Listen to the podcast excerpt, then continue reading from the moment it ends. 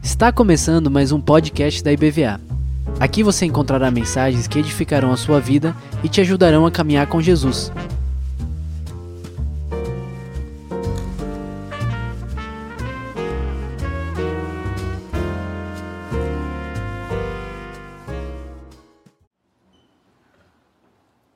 Eu queria que você abrisse a sua palavra, a sua Bíblia comigo. No livro de Êxodo, capítulo 14.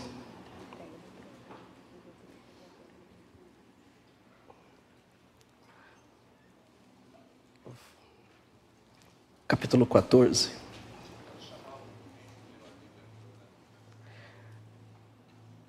Só vou fazer uma pausinha aqui. Nós queremos fazer entrega dos troféus. Acho que tem pessoas que leram a Bíblia toda, estão aqui hoje. Se você estiver aqui, e já fez a leitura completa da Bíblia, eu peço que você faça um sinal. Tem alguém aqui nessa manhã? Ah, olha que coisa mais linda. Vamos receber com uma grande salva de palmas. Glória a Deus. Pastor Marcos vai entregar. Aleluia. Amém. Que bênção. Mais alguém? Finalizamos. Glória a Deus. Amém? Êxodo capítulo 14, do verso 15 em diante, diz assim: Disse o Senhor a Moisés: Por que clamas a mim? Dize aos filhos de Israel que marchem. E tu, levanta o teu bordão, estende a mão sobre o mar e divide-o para que os filhos de Israel passem pelo meio do mar em seco. Eis que endurecerei o coração dos egípcios, para que vos sigam e entrem nele. Serei glorificado em Faraó e em todo o seu exército, nos seus carros e nos seus cavalarianos. E os egípcios saberão que eu sou o Senhor, quando for glorificado em Faraó, nos seus carros e nos seus cavalarianos. Então o anjo de Deus que ia diante do exército de Israel se retirou e passou para trás deles. Também a coluna de nuvem se retirou de diante deles e se pôs para trás deles. E ia entre o campo dos egípcios e o campo de Israel. E a nuvem era escuridade para aqueles, para aqueles e para este esclarecia a noite de maneira que em toda a noite este e aqueles não puderam aproximar-se. Então Moisés estendeu a mão sobre o mar, e o Senhor, por um forte vento oriental, que sobrou toda aquela noite, fez retirar-se o mar, que se tornou terra seca, e as águas foram divididas. Os filhos de Israel entraram pelo meio do mar seco, e as águas lhes foram qual muro à sua direita e à sua esquerda. Os egípcios que os perseguiam entraram atrás deles, todos os cavalos de Faraó, e os seus carros e os seus cavalarianos, até ao meio do mar. Na vigília da manhã, o Senhor, na coluna de fogo e de nuvem, viu o acampamento dos egípcios e alvorotou o acampamento dos egípcios.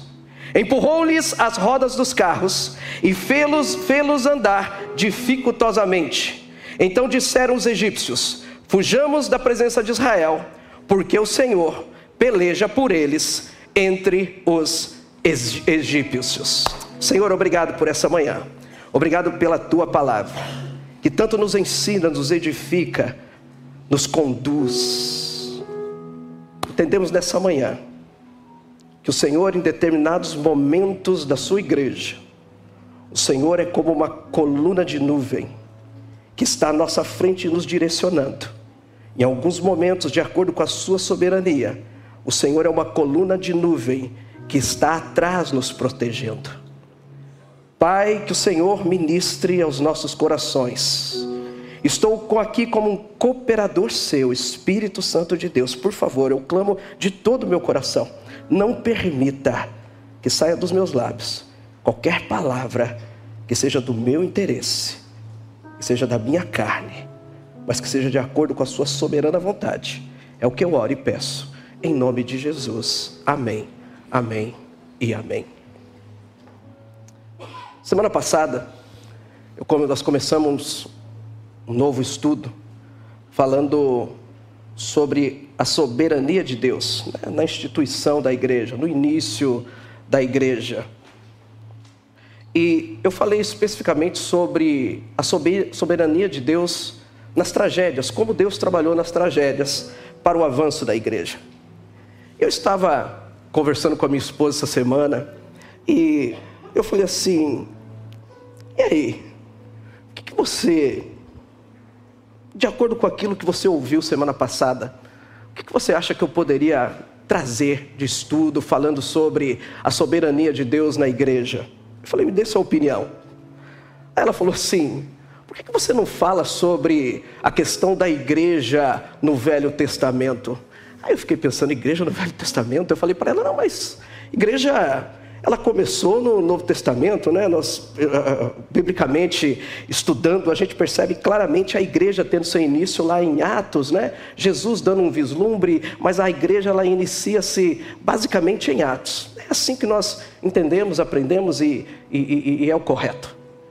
E quando ela falou isso, algo ficou queimando no meu coração e pensando: será que havia um deslumbre, de fato, algo que Deus mostrava, mostrasse como queria e falando a respeito da igreja, um entendimento sobre a igreja?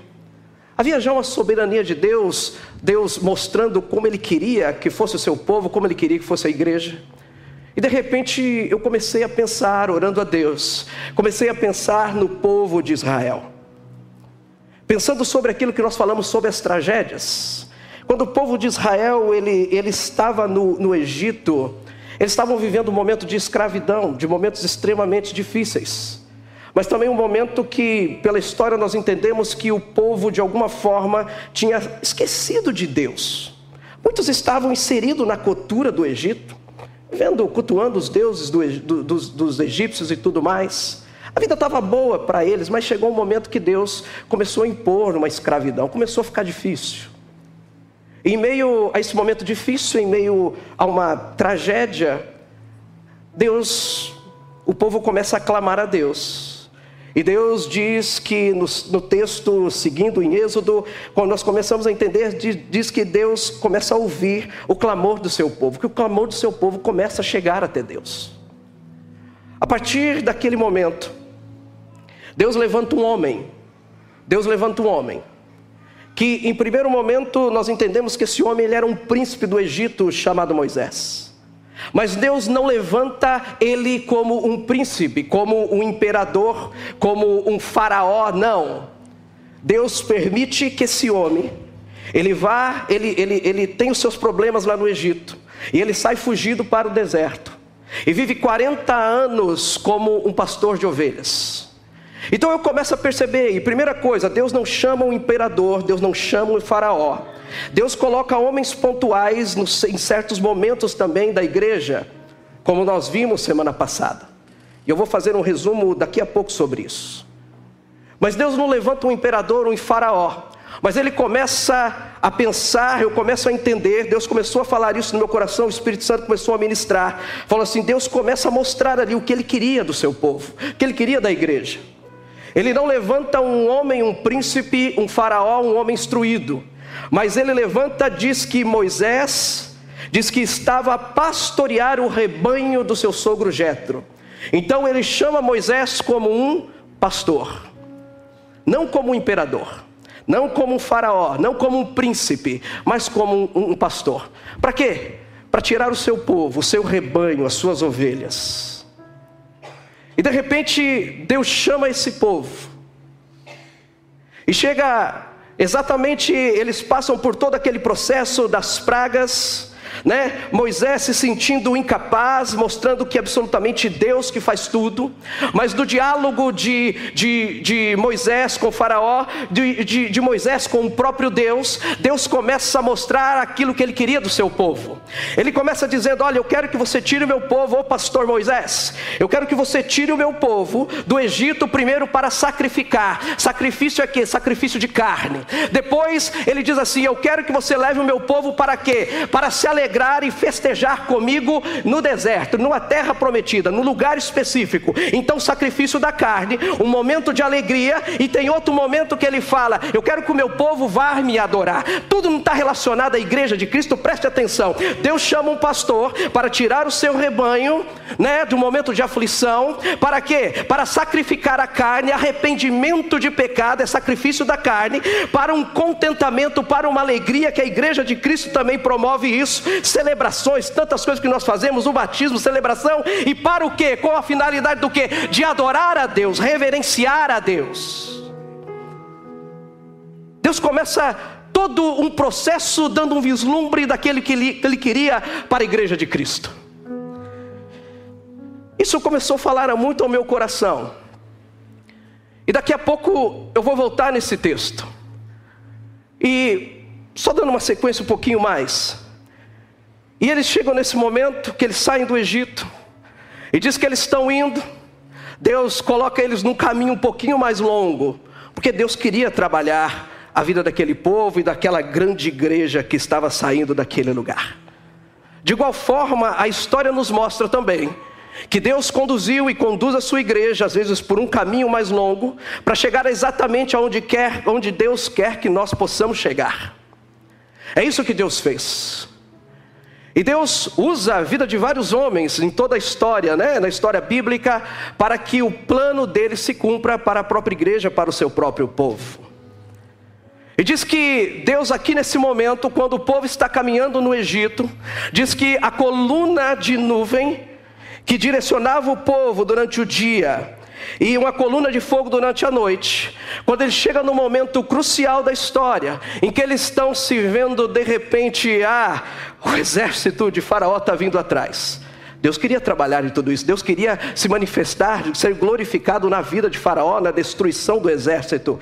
E diz que em determinado momento, aquela nuvem de Deus que, que orienta, que mostra o caminho, ela passa para trás entre o povo de Israel, a igreja de Israel e os egípcios. Para quê?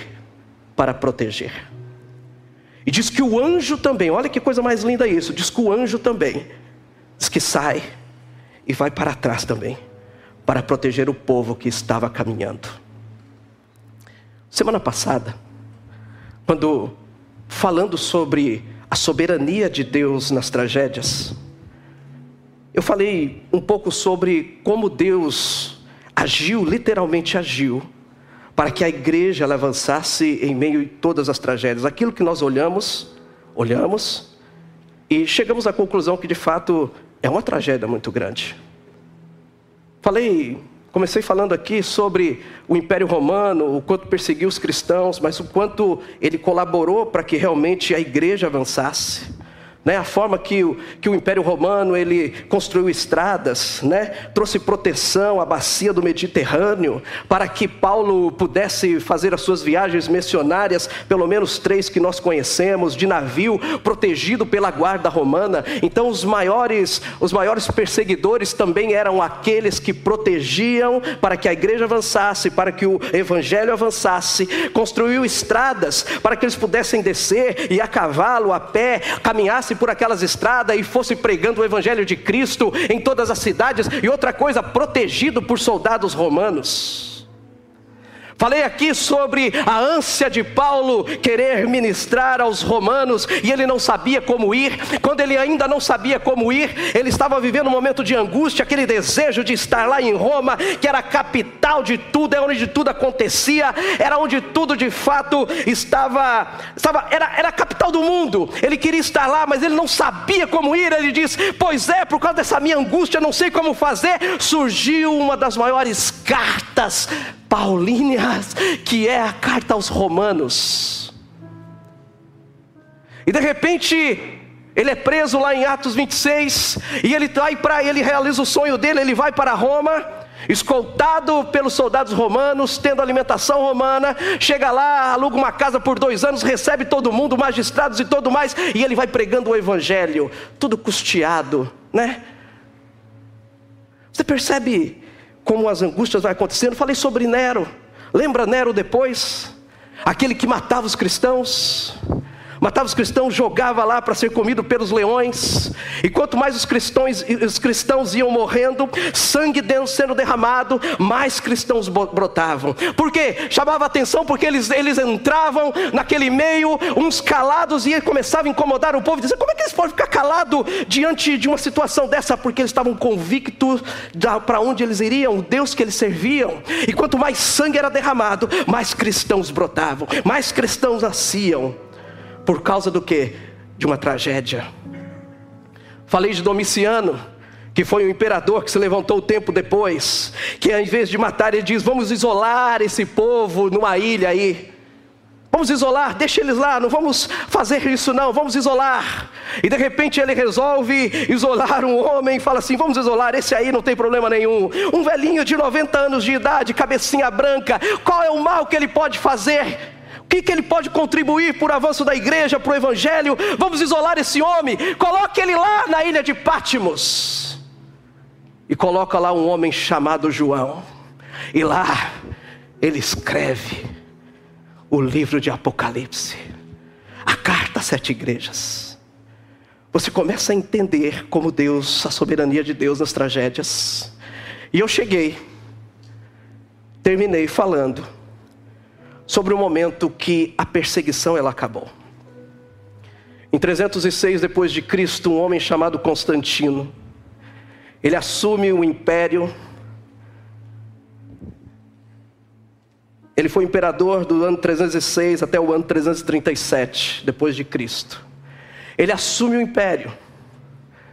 E depois de um tempo, Constantino ele acaba se convertendo. É aqui que eu queria chegar. Tem um momento que a presença de Deus está nos conduzindo como igreja. E tem um momento que Deus se coloca numa situação de proteção para a sua igreja. E Ele deixa com que nós possamos ir. E de alguma forma eu entendo Deus olhando a história e dizendo: Vamos lá, vamos lá, eu estou protegendo agora. Agora é hora de proteção e vamos, vou deixar as coisas acontecer para o avanço da igreja. E começou a acontecer um tempo de liberdade dos cristãos. Então, o que eu queria rapidamente expor para cada um de nós aqui é a soberania de Deus na liberdade. Deus levanta esse homem, chamado Constantino, que, por incrível que pareça, ele foi batizar praticamente no último ano da sua vida. Aí você pode perguntar: como é que Deus usou um homem desse? Nem batizado era. Deus usa exatamente quem Ele quer. Às vezes nós estamos assim pensando que para Deus executar o seu propósito, a soberania de Deus, está atrelado verdadeiramente a homens de Deus. Homens de Deus. Nós temos essa visão muito, muito micro, uma visão muito pequena de Deus. Quando nós olhamos e dizemos assim: ah, tem que ser um homem de Deus para mudar, para fazer, para fazer alguma coisa. Deixa eu falar uma coisa para você: Deus usa absolutamente quem Ele quer. Deus usa quem Ele quer. E diz que esse homem Constantino, diz que ele é levantado como imperador, por causa da morte do pai. E em 312, 312 diz que ele estava numa batalha, que o reino tinha sido dividido, o reino de Roma. E ele se levanta para uma batalha, e diz que para vencer essa batalha, olha a forma que Deus faz as coisas. Às vezes nós pensamos aqui, é só crente que tem visão de Deus, Deus só dá visão para crente. Deus dá visão, Deus mostra propósito, Deus fala absolutamente com quem Ele quer, porque Ele é soberano dentro da sua liberdade. E diz que ele olha, diz que Constantino está para, para ir para essa batalha. O exército de Constantino era menor que o exército opositor. Reino do Ocidente, Reino do Oriente. E diz que Constantino diz que ele tem um sonho. E nesse sonho ele tem uma visão muito clara, que ele desenhava a cruz de Cristo no escudo dos seus soldados. E ele faz exatamente isso assim como Deus tinha mostrado para ele. E diz que ele pega e faz aquilo, ele desenha o escudo, a cruz de Cristo, e ele parte para a batalha, E ele vence um exército muito maior do que o próprio exército dele. A partir daquele momento, Constantino, ele entende assim: o Deus dos cristãos é o Deus que nós devemos servir. E a partir daquele momento, pouco mais para frente, ele baixa ali um decreto em que acaba a perseguição a todo cristão e o cristianismo é a religião oficial de toda a nação. Acabou a perseguição. Deus começa a agir na liberdade. A partir daquele momento, Constantino, ele não é batizado ainda. Às vezes você fala assim, mas que coisa maçante ficar falando de história, ficar falando de Constantino. Mas você às vezes não sabe o quanto isso influencia na tua vida hoje. Muita gente às vezes fica perguntando assim: ah, uma, uma das datas mais comemorativas que o cristão, mais comemorativa que nós comemoramos é o Natal. Todo mundo gosta do Natal. Gosta do Natal ou não gosta do Natal? Nascimento de Jesus é uma bênção. Nós fazemos aqui coral, fazemos, fazemos comemorações, né? Fazíamos aquele evento que tinha até um tempo atrás aqui na IBVA, como é que chamava? Que nós fazíamos no Clube de Vilas?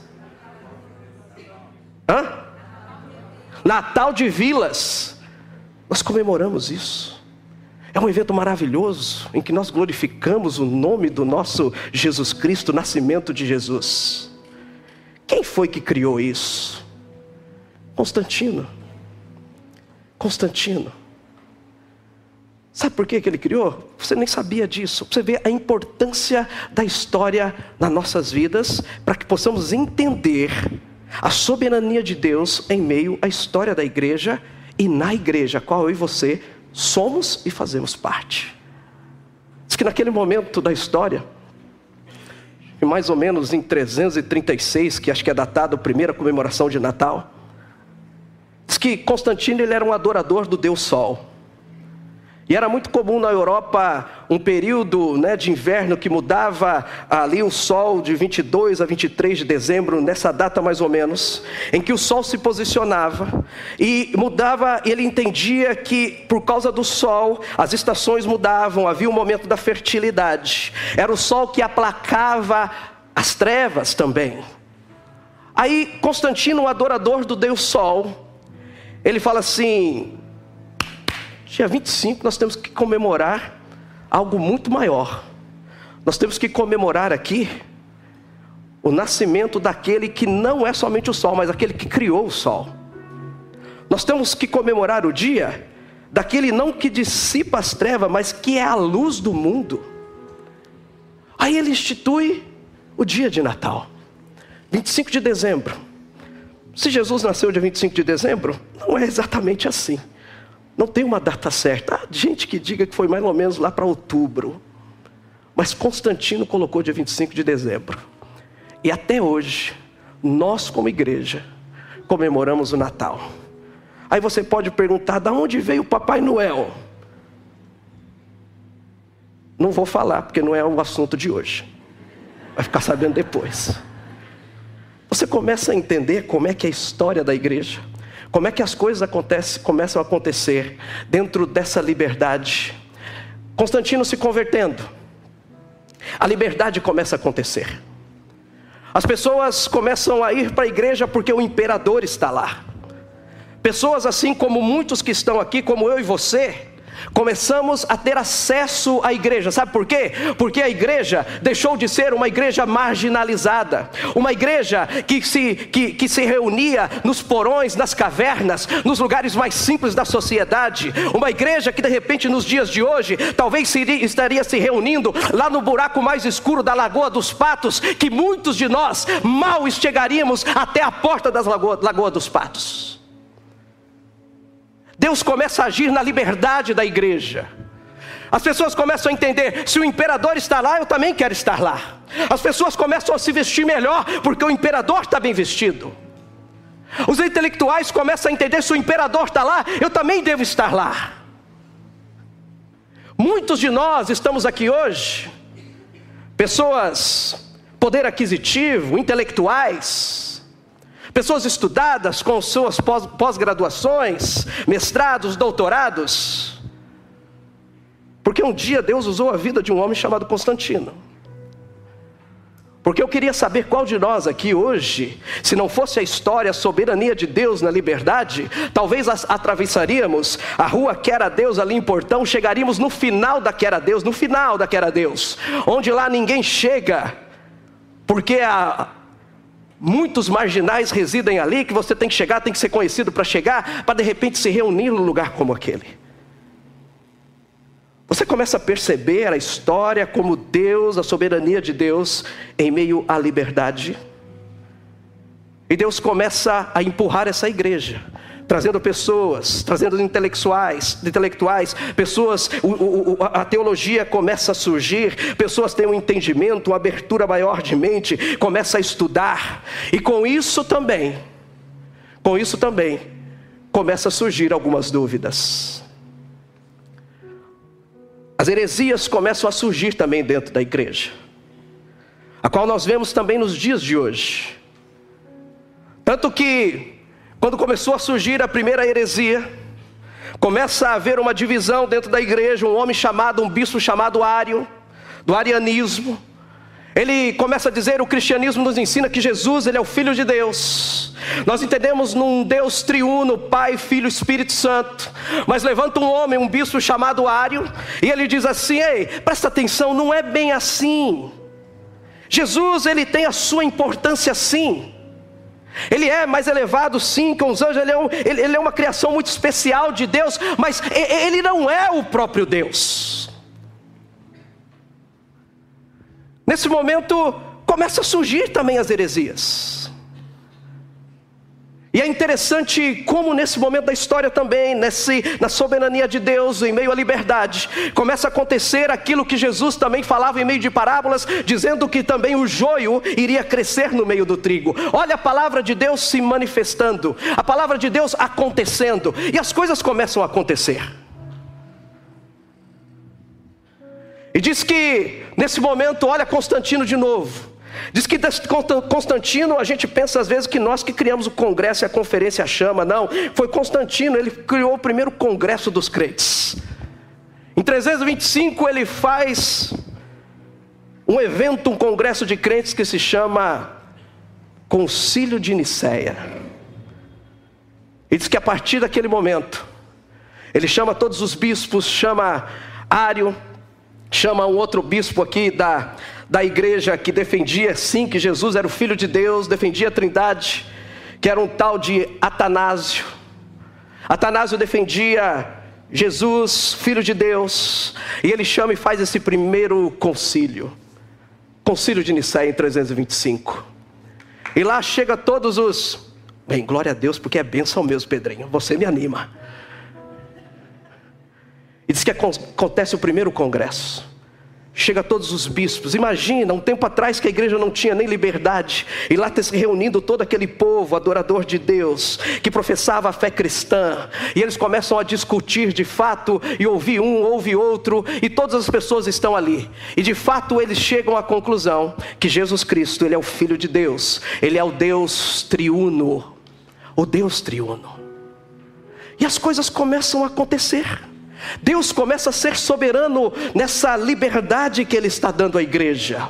A possibilidade do rico ele começar a conhecer a Deus. Lembra que Jesus falava assim: é muito mais fácil um camelo passar pelo fundo de uma agulha do que um rico entrar no reino de Deus. Pronto, a partir desse momento, o imperador, dentro dos cultos cristãos, servindo, olhando, escutando pacientemente, os ricos também são atraídos. Então começa a ver a possibilidade que, por mais difícil que seja, os ricos também estão tendo acesso à igreja, não mais aquela igreja marginalizada, mas uma igreja de um Deus triuno, de Jesus Cristo, o Filho de Deus.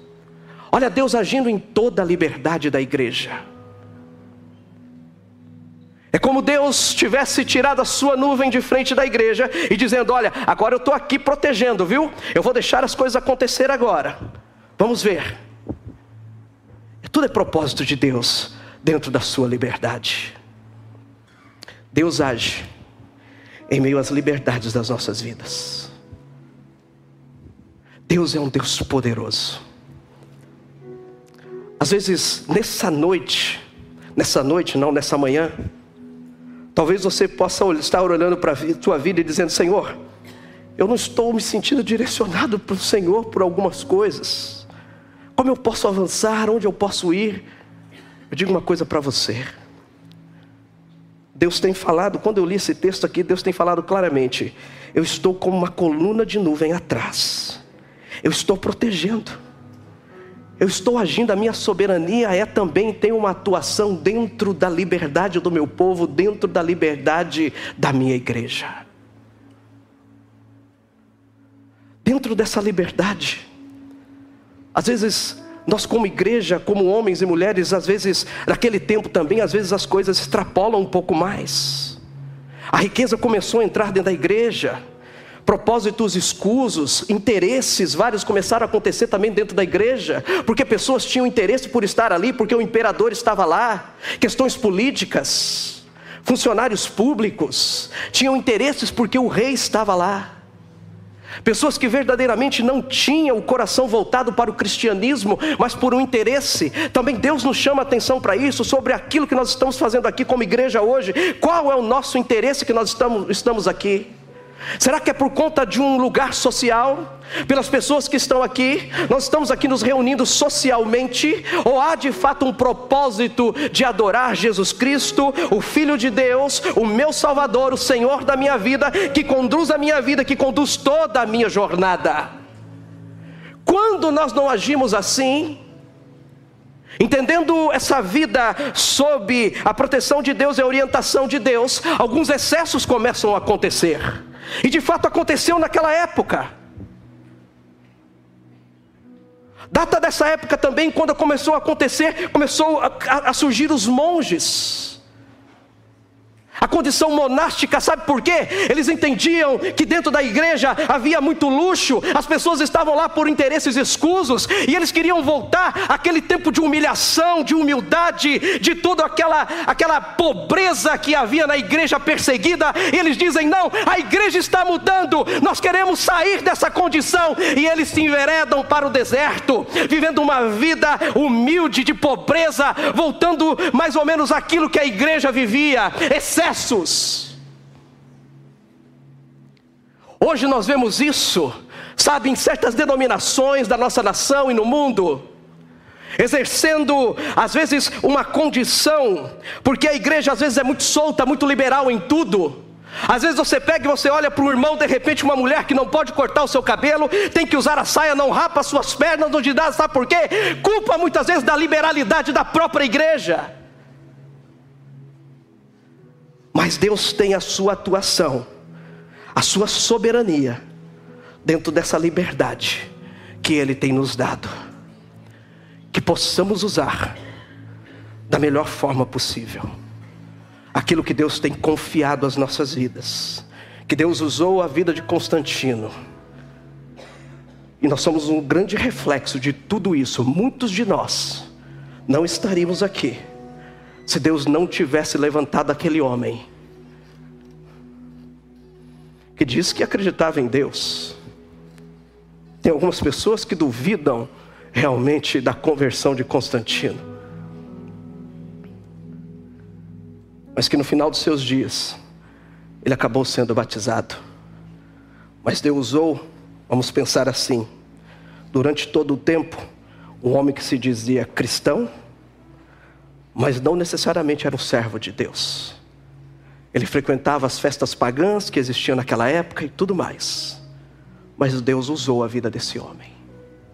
Deus, Ele é soberano na liberdade. Deus usa isso para a honra e glória do nome de Deus, na honra e glória do nome dEle, e para sempre o avanço da sua igreja. Quero cantar de novo aquela música. Vamos cantar? Aleluia. Pois eu quero orar por você.